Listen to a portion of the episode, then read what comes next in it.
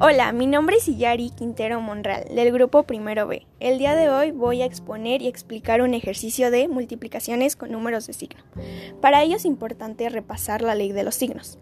La ley de los signos es más por más es igual a más, más por menos es igual a menos, menos por más es igual a menos, menos por menos es igual a más. Entendido esto, les pongo un ejemplo con números.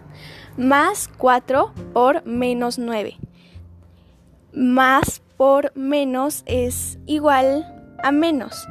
Y 4 por 9 es 36. Entonces el resultado de 4 más 4 por menos 9 es igual a menos 36. Espero haberme explicado.